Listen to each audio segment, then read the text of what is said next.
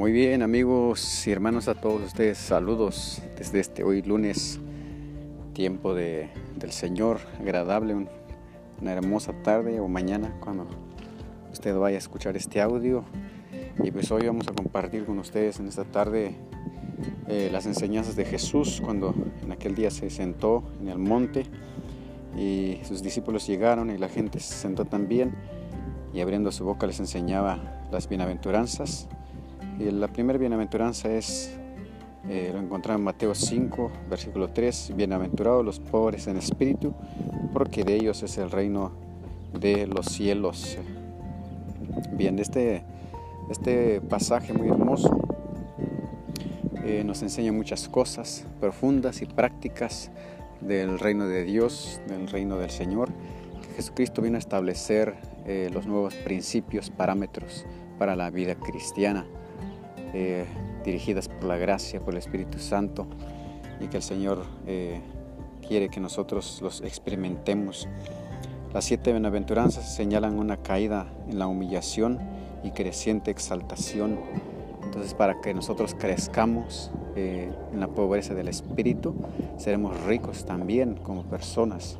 Y toda la riqueza empieza en la pobreza Toda la exaltación empieza en la humillación y es de esta manera así funciona el reino de Dios, en la proporción en que los hombres ascienden en la, recepción de la bendición divina, más se hunden en su propia estima y consideran en honor un honor hacer las obras más humildes.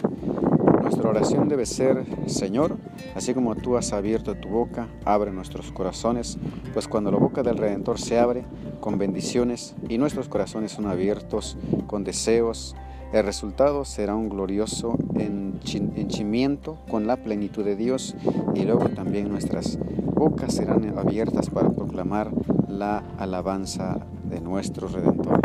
Es una de las enseñanzas y aplicaciones para nuestra vida en este día. Dios bendiga a cada uno de ustedes.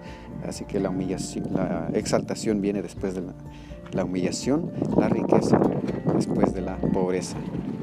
Reconocer nuestra pobreza, nuestra necesidad de Cristo y el Señor nos bendecirá grandemente. Bienaventurados los pobres en espíritu, porque de ellos es el reino de los cielos. Tengamos buen inicio de semana con nuestros familiares y saludos a cada uno de ustedes.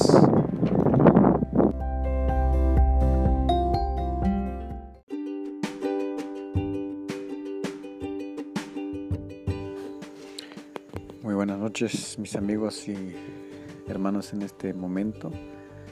Saludos a cada uno de ustedes compartiendo lo que es nuestro tema de hoy y alguna breve meditación con respecto a la carta de los Tesalonicenses capítulo 4 versículo 17. La muerte es en verdad una ganancia. Así estaremos siempre con el Señor este capítulo 4, versículo 17 de Primera de Tesalonicenses, así estaremos siempre con el Señor.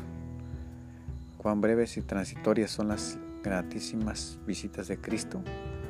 Por un momento nuestros ojos lo ven y nos regocijamos con gozo inefable y glorificado, pero al instante no lo vemos más, porque nuestro amado se aparta de nosotros, semejante al gamo o al cabrito de los siervos Salta él sobre los montes escarpados.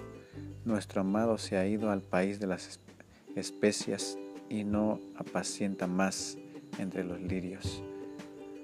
Oh, cuán agradable es esperar aquel tiempo cuando no lo contemplaremos más desde cierta distancia, sino que lo veremos cara a cara, cuando no será como un viajante que permanece solo una noche, sino que nos abrazará eternamente en el seno de su gloria cuando no lo veremos por un corto tiempo, sino que nuestros ojos por millones de años contemplarán absortos las bellezas del Redentor y por miriadas de siglos lo adoraremos por los portentos de su amor.